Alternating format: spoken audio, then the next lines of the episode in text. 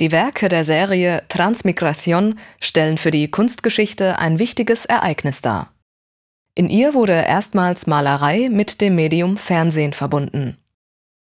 Inspiriert wurde Fostel von Passanten vor einem Schaufenster, die über einen Fernseher staunten. Die Spiegelbilder der Passanten auf der Scheibe mischten sich mit den Fernsehbildern dahinter. Dadurch sei er auf die Idee gekommen, einen Fernseher in seine Transmigration-Bilder aufzunehmen